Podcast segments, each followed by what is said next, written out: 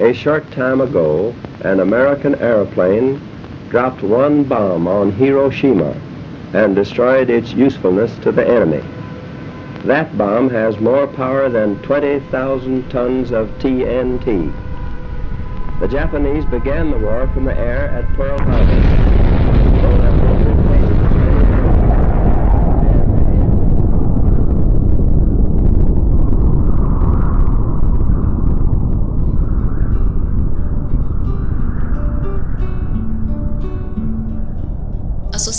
Conheceu a energia nuclear no final da Segunda Guerra Mundial, com as bombas atômicas lançadas sobre Hiroshima e Nagasaki.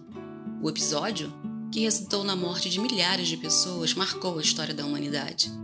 Quando as usinas de geração de energia foram introduzidas, elas herdaram o estigma do medo que continua acompanhando o setor. Em tempos recentes, a crescente preocupação mundial com as mudanças climáticas trouxe atenção renovada para a energia nuclear, dessa vez por conta de seus benefícios ambientais. Além disso, o crescimento da demanda energética fez com que muitos países apostassem na construção de usinas nucleares como forma de garantir segurança de abastecimento. Mesmo assim, essa fonte continua tendo problemas para ser bem aceita.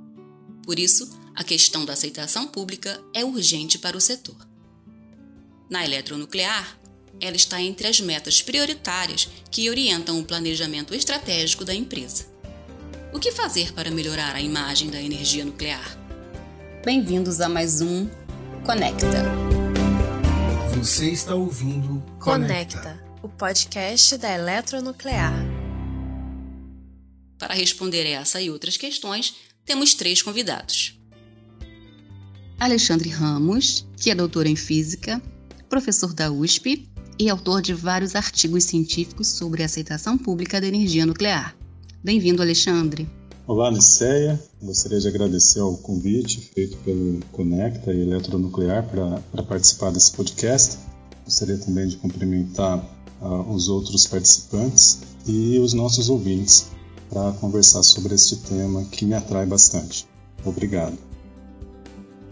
Danila Dias, que é engenheira, pesquisadora da Comissão Nacional de Energia Nuclear, a CNEM, e coordenadora da primeira edição brasileira do evento Stand Up for Nuclear. Bem-vinda, Danila. Olá, Nicei, pessoal. Gostaria de agradecer ao Conecta e à Eletronuclear pelo convite, parabenizar vocês pela iniciativa desse podcast, em especial por essa discussão super pertinente que é a aceitação pública do setor. Então, muito obrigada.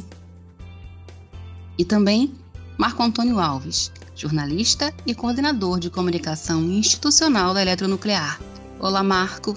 Olá, Niceia. Muito obrigado pelo convite para participar do programa. Também agradecer a participação aí, cumprimentar o Alexandre e a Danila. Também agradecer aos ouvintes que estão nos escutando aí nesse podcast aqui.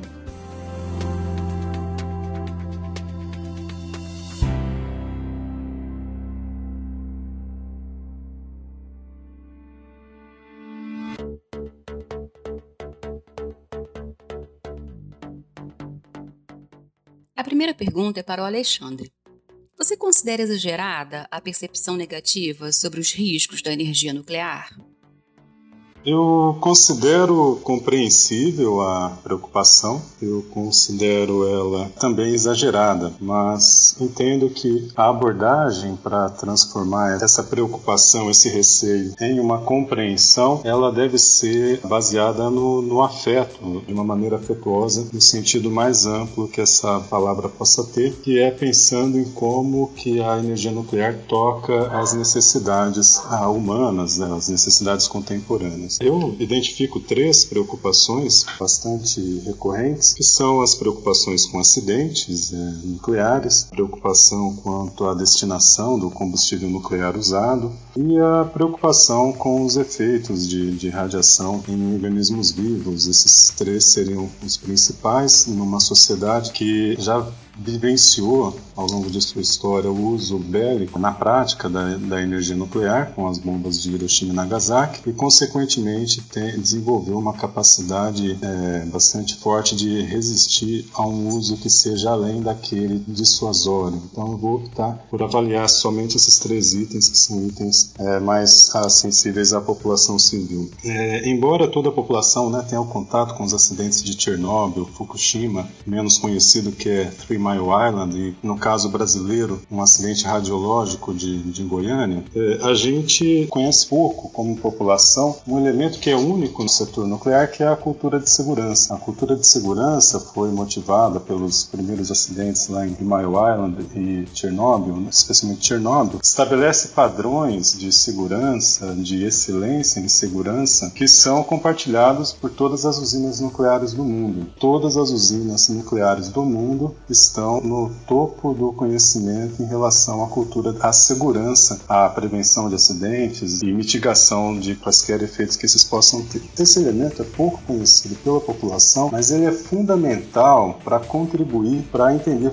a razão pela qual eu considero exagerada a, a preocupação em relação à energia nuclear. E a propósito seria, inclusive, por conta da existência da cultura de segurança, deveria ser até mesmo transferida para outros setores da tecnologia humana, uma vez que este estabelece padrões altíssimos e bastante confiáveis. Né? Por exemplo, na construção de uma usina nuclear, a gente assume-se que a probabilidade de acontecimento de um acidente a cada um milhão de anos é uma segurança altíssima, visando minimizar a chance de uma ocorrência dessa natureza. Ah, o segundo item, que é em relação ao combustível usado, ele também é um item que cabe muito mais, ele está muito mais em relação ao público que tem a preocupação sobre o que fazer com esse combustível usado, é um desafio técnico. Do ponto de vista técnico, é possível solucionar o combustível usado de forma bastante confiável, seja pela inserção do combustível imediatamente após sair do reator em piscinas. Ademais, quando é para fazer o armazenamento de longo prazo, há a possibilidade, por exemplo, de se fazer o armazenamento geológico. Nos Estados Unidos, materiais radioativos produzidos no âmbito militar têm armazenamento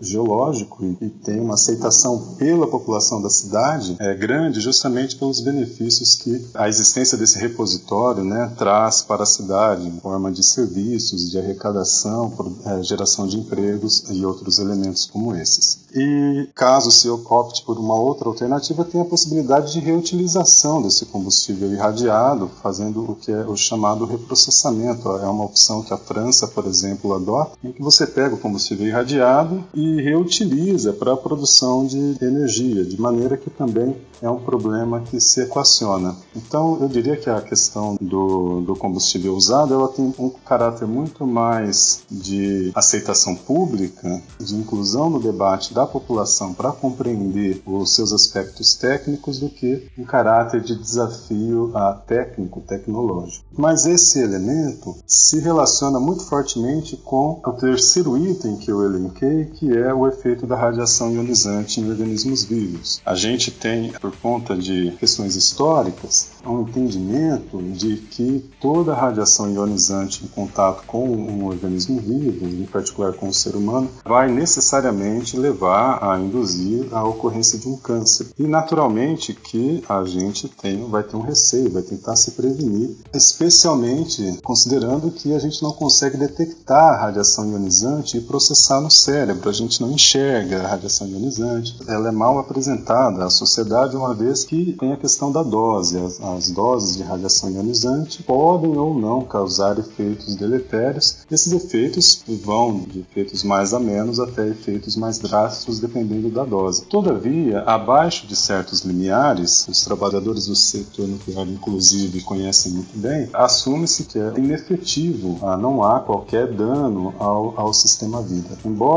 seja legítima a preocupação com a radioatividade, quando considerada num contexto em que as doses são muito altas, ser perigosa à saúde, quando em doses baixas, ela não causaria danos, como pode até ter efeitos benéficos, seja para tratar uma uma eventual doença, um câncer, por exemplo, ou seja, para gerar alguma adaptação no seu organismo para poder lidar e processar melhor doses um pouco maiores. Com isso, eu espero ter ajudado os, os nossos ouvintes a pensarem na preocupação com a radiação e tentarem se aprofundar em relação a isso, para olhar para ela como um fenômeno natural e como todo fenômeno natural, fenômeno que tem escalas e os efeitos desse processo vão depender da intensidade em que ele acontece. Ou como diria o, o meu professor na graduação, Nelson Studart, que mata não é o veneno, mas sim a dose.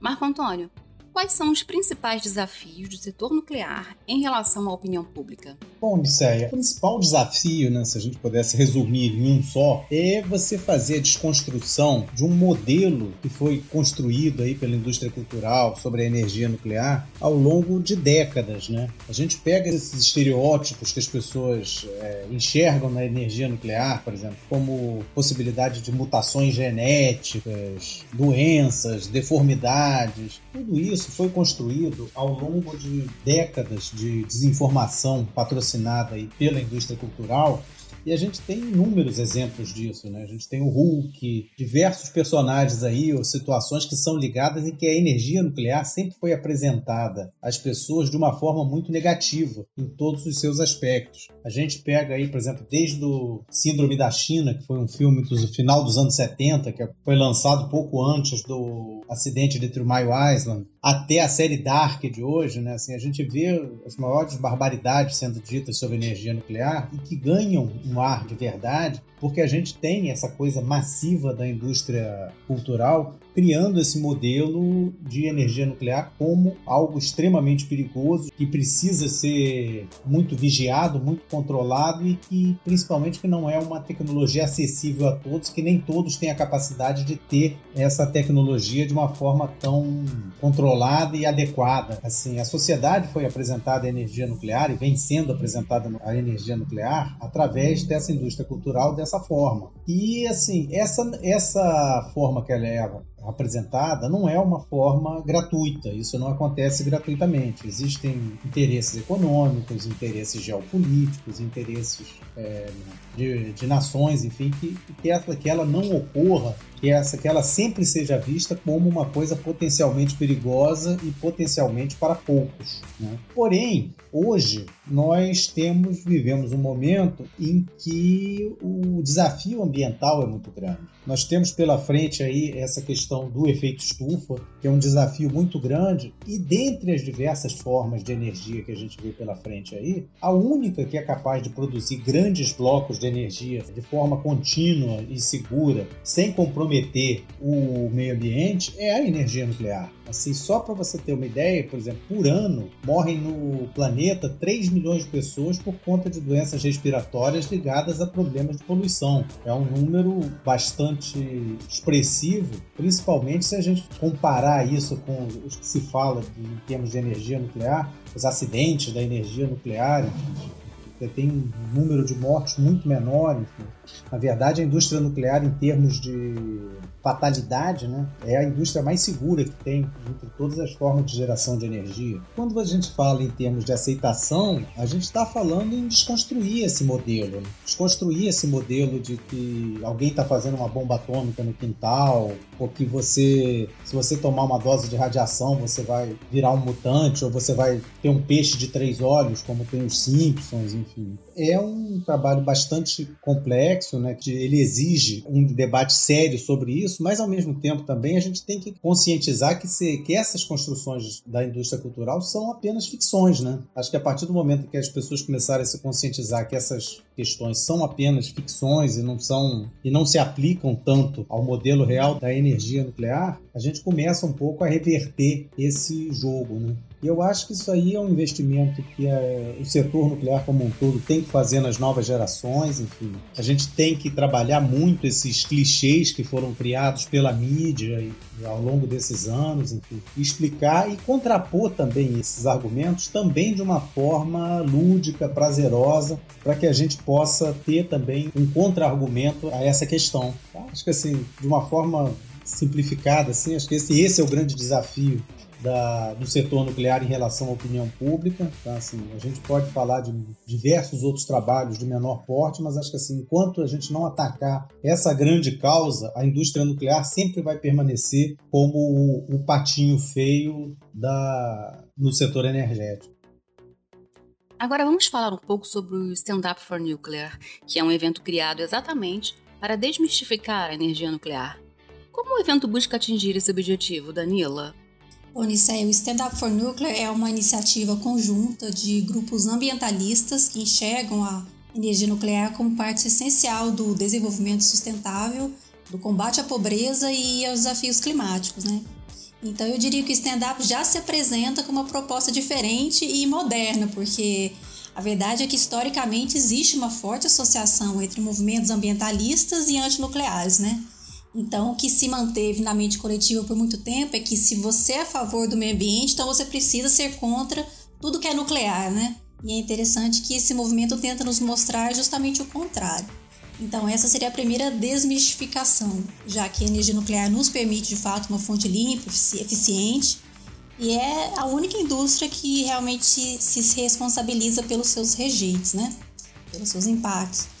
Uh, esse movimento nosso que tem zero com interesse comercial, ele é composto por grupos civis, entusiastas da energia nuclear e ele realmente abraça pessoas de qualquer idade, área de atuação, área de estudo, que simplesmente se simpatizam com a ideia. Então essa é uma campanha de engajamento com o público nos temas ligados não somente à energia, mas toda a ciência e tecnologia nuclear, todas as suas aplicações.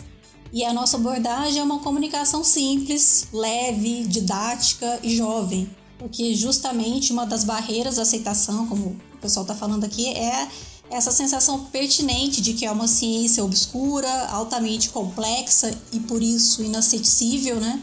E envelhecida e de que não é para todos, o que é uma percepção errônea e interessante que as pessoas se surpreendem quando descobrem que a ciência nuclear das radiações já, já está presente no nosso dia a dia, no nosso convívio em sociedade. Outro aspecto pertinente e, e muito necessário nessa abordagem de comunicação é poder ouvir as pessoas, é, legitimar suas preocupações, respeitar sua, é, essas preocupações que surgem, né? Porque a percepção negativa provém também de uma falta de conhecimento, nós sabemos, e, e muitas vezes em níveis fundamentais. Então, quando você tem um movimento que permite que pessoas conversem de igual para igual, sem essa barreira típica que nós temos aí entre o cientista e o cidadão, por exemplo, é quando você começa a realmente transmitir sua mensagem e sua mensagem positiva, que é o que nós estamos precisando. Então a ideia central do Stand Up for Núcleo é popularizar o tema.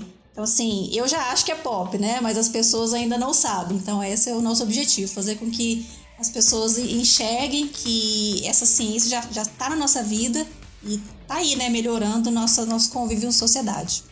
Alexandre, tem como facilitar o entendimento de um assunto tão complexo? Aí eu entraria pela questão do afeto, né? É, eu, a minha experiência para aprender física né, ao longo da minha vida como estudante sempre melhorou o aprendizado quando despertou paixão, né? Por algum motivo. Eu diria o mesmo. E para atingir os afetos, a gente pode, usando um paralelo do que foi a pedagogia proposta pelo Paulo Freire de alfabetização de adultos, fazer uma espécie de alfabetização nuclear. Essa alfabetização nuclear, claro, ela tem camadas, né? A gente vai aprofundando as camadas de acordo com o público que a gente pretende atingir, naturalmente. Então, quando você tem um público, por exemplo, das ciências biológicas, provavelmente a, a, o início de um diálogo a respeito do tema nuclear seria pensando a partir dos efeitos de radiação ionizante em sistemas biológicos. Quando formos falar com o público da medicina, pensaríamos em como usar a radioatividade né, para fazer diagnóstico, para fazer tratamento de enfermidades. Se fôssemos falar com o público do setor ambiental, nós, eu acho que nós puxaríamos o gancho para falar sobre a energia nuclear, quais os efeitos ambientais da radiação ionizante, como que ela pode ser, como pode ser importante a energia nuclear para contribuir para a mitigação de efeitos é, deletérios ao ambiente, então eu tentaria capturar esses ganchos. Eu também é, penso que, dependendo da idade do público, cada idade vai ter sua própria percepção. Né? Se eu for conversar com a minha avó ou com meu pai, quando eu falei que ia fazer física, a piada era de que eu iria aprender física nuclear para fazer uma bomba atômica. É, já na minha geração, que em 86 assistiu o, o acidente de Chernobyl, mais importante que a bomba nuclear era o acidente de Chernobyl. Né? E para essa geração jovem, tem o acidente de Fukushima, mas apesar da intensidade ser equivalente à de Chernobyl, com os efeitos incomparavelmente menores do ponto de vista do número de seres humanos afetados. E quando a gente pensa sobre essa perspectiva, a questão nuclear é, ela se torna um pouco diferente. Ela se torna sobre como é que a energia nuclear pode atender as perspectivas, os anseios, os desejos que essas novas gerações estão surgindo. Então eu tentaria sensibilizar mostrando como é que a energia nuclear propicia a juventude, a humanidade em particular, a experimentar, a vivenciar diariamente os mais belos feitos da espécie que têm a ver com a construção de novas tecnologias, novas formas de interação com a natureza, de forma a trazer desta mesma natureza os seus benefícios que melhorem a vida humana. No caso da eletronuclear, Marco, a empresa tem procurado se comunicar com a sociedade, eh, especialmente com a população vizinha, a central nuclear de Angra dos Reis? O empreendimento nuclear aí em Angra dos Reis, ele praticamente começou aí no início da década de 70 e ele teve uma característica, como era o período da ditadura militar, ele foi marcado com muito segredo em torno dele, enfim, segredo em torno da localização. Como a, a gente tem essa caixinha preta que é a energia nuclear, né, que as pessoas já têm esse medo por causa dessa caixa preta que é criada em torno da energia nuclear, quando você cerca isso de muito segredo, isso despertou um sentimento muito negativo na população de Angra, né?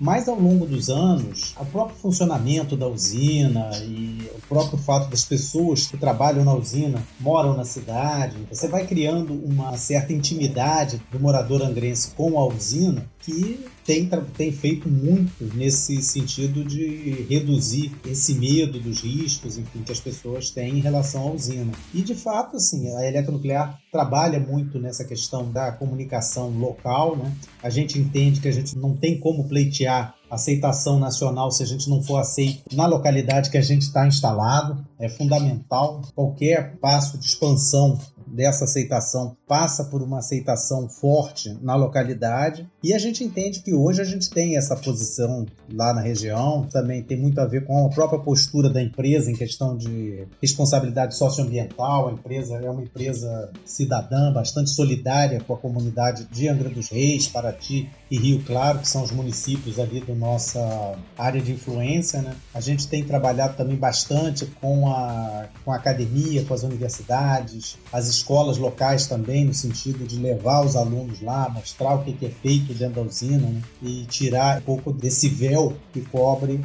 esse assunto da energia nuclear. Tá? É basicamente isso, Nicélia. Mesmo assim, ainda há muito a fazer. Né?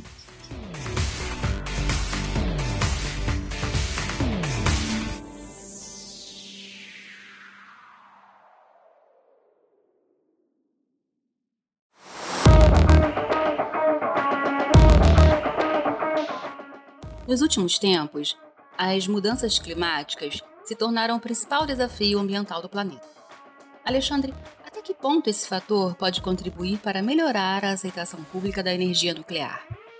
Na última década, houve uma maior conscientização por parte da população sobre a, as mudanças climáticas, que são observáveis, especialmente em nível local, fundadas em bons dados científicos. Então, à medida que vai avançando esse debate sobre como mitigar os efeitos negativos dessas mudanças climáticas, vão se estabelecendo diagnósticos, por exemplo, quanto à necessidade de redução de emissão de CO2, há a busca por matrizes energéticas capazes de nos prover de, de energia, em particular a eletricidade, por conta dela não ser poluente, né? e é uma fonte de energia que você consegue transformar, é uma forma de energia que você consegue transformar com uma grande facilidade, com grande eficiência, e dentre as possibilidades de produção de eletricidade é necessário encontrar então um caminho que possibilite gerar a eletricidade sem a produção de CO2. E aí nós ficamos limitados às matrizes renováveis, né, solar, eólica, pensando no contexto brasileiro, a hidrelétrica e a nuclear. E quando a gente pensa então na hidroeletricidade, na energia solar e na eólica, a gente pensa em matrizes que são matrizes sujeitas a um certo grau de sazonalidade. No Brasil, enquanto nós estávamos construindo as usinas hidrelétricas na região sul é, ou no Nordeste, nós podíamos fazer armazenamentos então isso tornava a hidroeletricidade um armazenamento, uma represa, uma espécie de bateria. Né? Você armazena ah, aquele monte de água que fica ali segurando até ser utilizado para a produção de energia quando for necessário no período de falta de chuva. À medida em que o vetor de construção de novas hidrelétricas foi apontando para o norte do Brasil, para a região norte, foi surgindo a preocupação de se reduzir a criação de reservatórios e hoje já não se, não se criam reservatórios mais. Então as, as usinas hidrelétricas do norte são todas a fio d'água e isso as torna uh, sujeitas também à sazonalidade. É uma sazonalidade com escala temporal. Então, a hidroeletricidade, de certa maneira, ficou numa categoria semelhante à energia eólica e à energia solar, que também tem sua sazonalidade. A energia solar tem uma sazonalidade intrínseca, né, que é, ela só captura energia durante o dia, então ela necessita o armazenamento em grandes baterias entre aspas, ou uma compensação por usina carvão, por exemplo, e você tem a eólica também, que, que tem uma certa sazonalidade dependente da, do regime de ventos de uma certa região. Essa, essa sazonalidade, ela na prática, ela é incontornável. Você está sujeito a ela e é necessário um efeito de compensação. Caso contrário, você fica sujeito a apagões, como que está acontecendo no mês de agosto na Califórnia, que está implementando um sistema fundado nas matrizes renováveis, mas que está sendo insuficiente para atender as necessidades daquela população.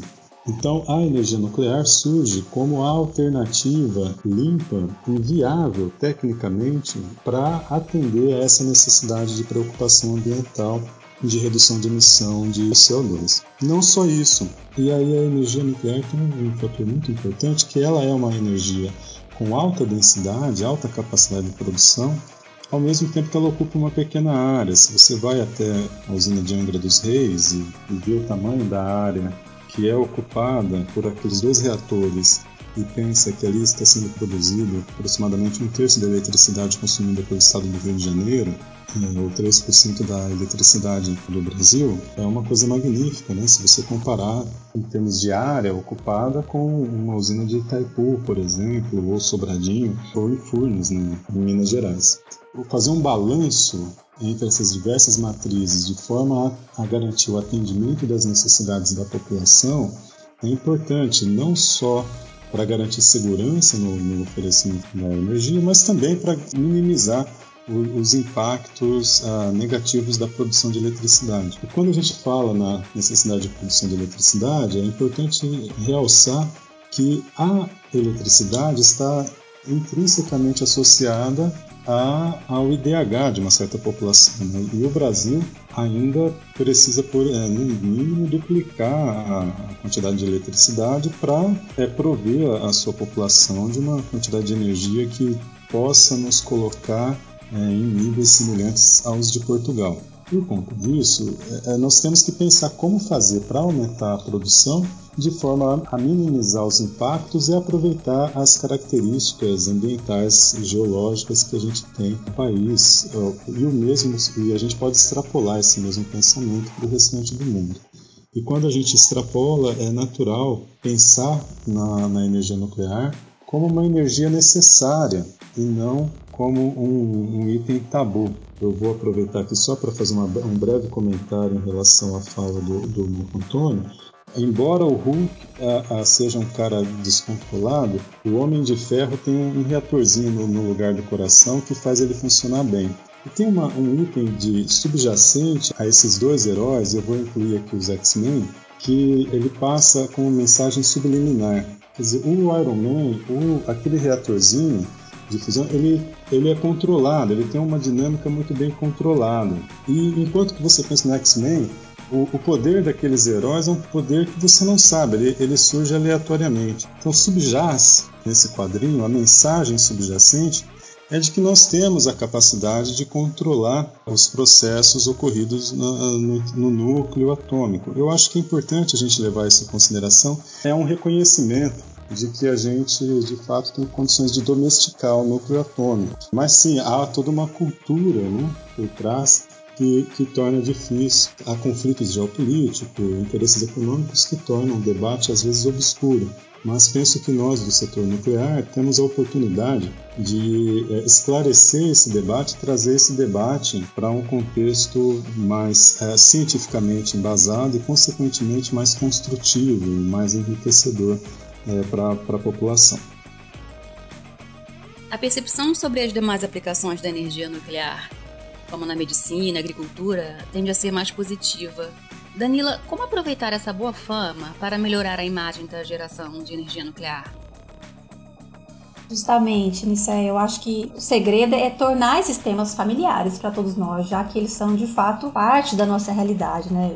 Sabemos, a radiação faz parte da vida na Terra, da vida em sociedade, em termos tecnológicos, e assim a gente começa a direcionar a conversa para um caminho mais positivo, porque sabemos que a associação das ciências nucleares com a bomba atômica e os acidentes é muito forte e se estabeleceu na mente das pessoas já, né, muito bem enraizado, com muita facilidade. Então, um um dos esforços centrais da nossa comunicação é mostrar que essa ciência realmente permeia os diversos momentos aí da nossa vida. Um exemplo que eu, que eu acho fantástico, particularmente, sempre, sempre gosto de usar, é o uso da radiação no controle da dengue, por exemplo, que é um problema ainda típico na realidade brasileira. Né? Então, é, para os ouvintes aí, para quem não sabe, a radiação ionizante é usada para tornar o mosquito macho infértil, né? Isso é feito em laboratório e ele então é solto na natureza e nessa competição contra os machos a gente tem uma diminuição na reprodução reprodução desse mosquito no, no meio ambiente, esse processo ajuda a combater um problema. Então, uma vez que você consegue mostrar que essa ciência afeta a sua vida diretamente, porque aqui ninguém está livre de contrair a dengue, né, gente? É quando a gente começa a desfazer essa sensação do mistério e do,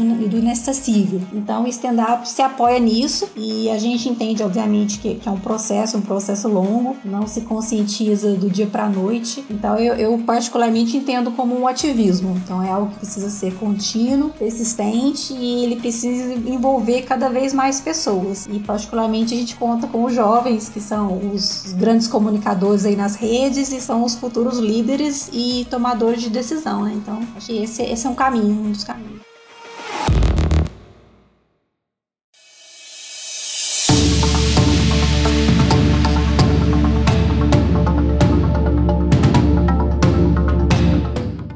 Danila, o papel das mídias sociais cresce cada vez mais na disseminação de informações, o que permite uma comunicação direta com o público, especialmente os jovens.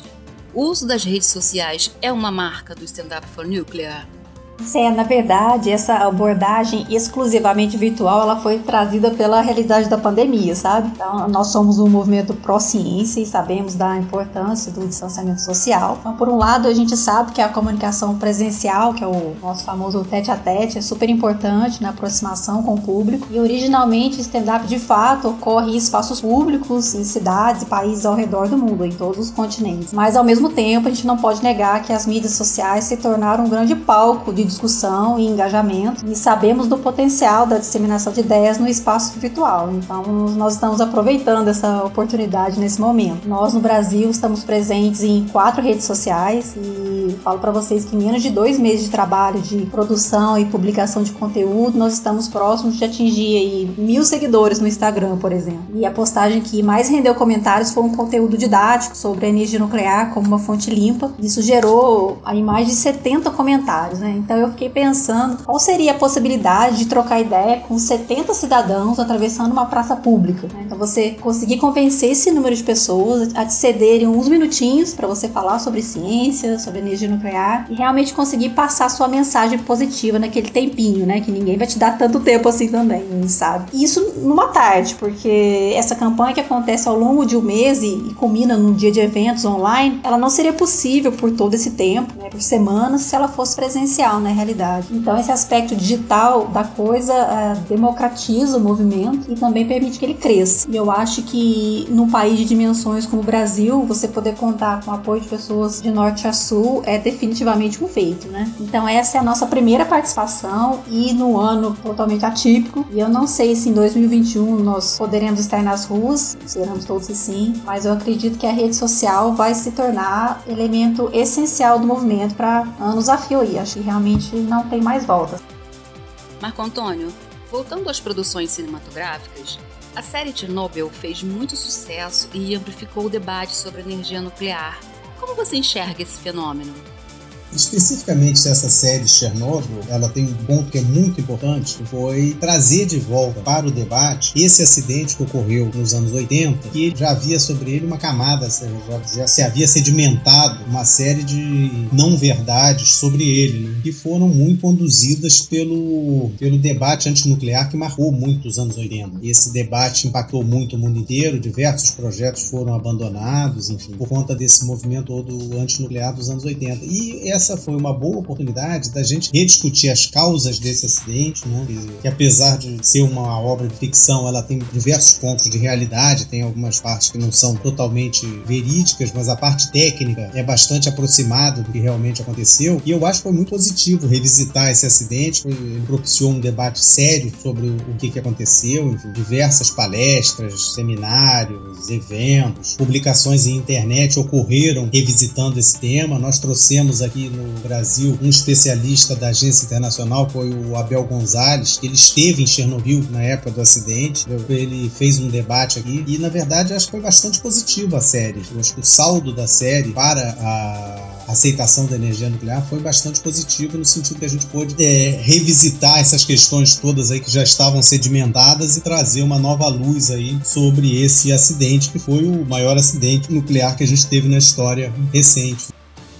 Apesar de haver uma tendência negativa em relação à aceitação pública da energia nuclear, essa visão não é homogênea. Para finalizar nossa conversa, Danila, que diferença você enxerga entre o Brasil e os outros países nessa questão? Olha, Ministério, nós do Stand Up Brasil, pelo menos, acreditamos que ainda há um profundo trabalho educativo e de conscientização a ser feito com a população brasileira, porque como, como apoiar algo que nós não conhecemos, né? Eu, pessoalmente, já tive a oportunidade de estar na Europa e já cheguei a assinar abaixo assinado na rua de uma menina de 12 anos fazendo campanha a favor do meio ambiente discutindo o tema com confiança, sabe? E eu diria que aqui no Brasil isso é, seria muito, muito incomum, né? Muito diferente. Eu sou mãe e eu precisei, por exemplo, abordar a editora do material didático do meu filho, porque no capítulo sobre fontes de energia, no material de ciências dele, a energia nuclear sequer é citada, né? Então tem lá solar, eólico e tal mas é como se a nuclear simplesmente não existisse. E isso considerado um material muito bom, né? Então no Brasil não adianta a gente simplesmente se organizar, fazer cartazes e marchar pela energia nuclear. Eu acho que a gente está alguns passos atrás. Então nós precisamos começar a conversar né, no nível fundamental. Então o que é radiação? Onde ela está presente? Qual o papel das ciências nucleares, das aplicações no nosso dia a dia? Então eu estou me repetindo nisso, mas realmente eu acredito que esse seja o caminho, né? Outro aspecto importante do Brasil é que o cidadão aqui enfrenta desafios fundamentais de sobrevivência. Então, muitas vezes a sua preocupação acaba é, se direcionando a outros assuntos. E a gente do setor precisa também entender quais são essas preocupações. Eu te trago um outro exemplo é, pessoal, eu achei um exemplo interessante também. Eu estudo o elemento radônio, que é um gás natural, é um tipo de radiação ionizante, naturalmente presente nos ambientes, e eu fiz um trabalho de monitoramento em creches. É, e parte do trabalho envolveu o esforço de engajamento com os interessados, e nesse caso seriam as educadoras e as funcionárias desses locais, a maioria arrasadora mulheres. E eu dei palestra em 12 creches onde eu fui recebida. Fui recebida em menos de 30%, na verdade, dos locais para dar dar essa palestra. E aí eu comecei do começo, né? Falando sobre radiação no geral, na Terra, depois parti para o radônio, então falei da importância desse tipo de projeto, dos objetivos e tal. E entre as várias perguntas que surgiram, uma foi unânime, gente nas 12 creches. E parecia até que as pessoas combinaram, né? Então a pergunta era: mas o forno micro-ondas que eu uso na minha cozinha faz mal? Então, assim, ali falando de radona e tal, mas o pessoal queria saber do micro-ondas, né? Então, assim, cada, cada povo tem sua realidade, sua preocupação e prioridade. Então, eu martelo nessa ideia de que a gente precisa ouvir também as pessoas. Né? Quem somos nós para achar que tal pessoa precisa ouvir isso né, nesse momento, né, nessa condição? E fora que o Brasil é muito desigual, então cada região tem a sua realidade, tem o seu nível socioeconômico e cultural, então a gente é muito difícil nivelar né, é, a comunicação, como, como faremos então em diferentes circunstâncias. Então, eu acho que aqui no Brasil nós temos um trabalho educativo de base muito importante para ser feito e definitivamente leva tempo.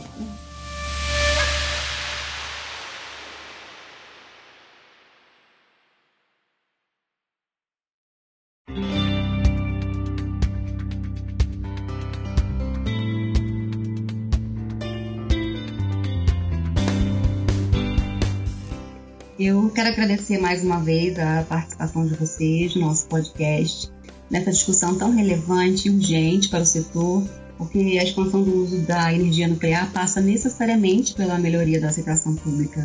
Temos um grande desafio pela frente.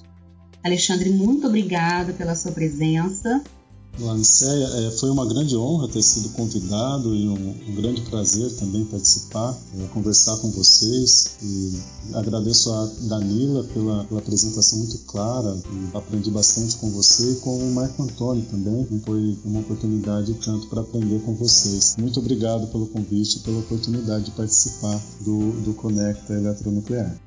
Danila, foi um prazer tê-la conosco. Muito obrigada, Nissé. Gostaria de agradecer mais uma vez a todos, é, Conecta, Eletronuclear, Alexandre, Marco Antônio. Fico muito entusiasmada de ver os diferentes grupos aí do setor discutindo ciência e tecnologia nuclear. E é isso aí, né? É o que precisamos fazer. Então vamos, vamos continuar conversando entre nós e conversando com o público, né? Que é o mais importante. Então foi um grande prazer. Muito obrigada a todos. Marco Antônio, agradeço a sua participação. Muito obrigado, Nisek. Gostaria de agradecer aqui aos ouvintes aqui e também ao Alexandre e a Danila pela participação e espero aí que a gente tenha contribuído aí para esclarecer um pouco sobre essa questão da aceitação pública da energia nuclear, que é um tema que é fundamental, uma vez que a gente vai precisar cada vez mais da energia nuclear na matriz energética mundial, diante desse desafio que a gente tem aí de descarbonizar a nossa matriz elétrica e ter uma matriz elétrica cada vez com menos emissão de gases de efeito estufa, e é um trabalho trabalho bastante grande e agradeço a todos aí pela oportunidade. Obrigada a você que nos acompanhou até aqui. Se quiser saber mais sobre o evento, acesse arroba Stand Up for Nuclear Brasil com Z nas redes sociais e descubra por que nuclear é pop. Fique ligado no nosso podcast para conferir os próximos programas. Se quiser falar com a gente, envie e-mail para comunique@eletronuclear.gov.br. Até mais!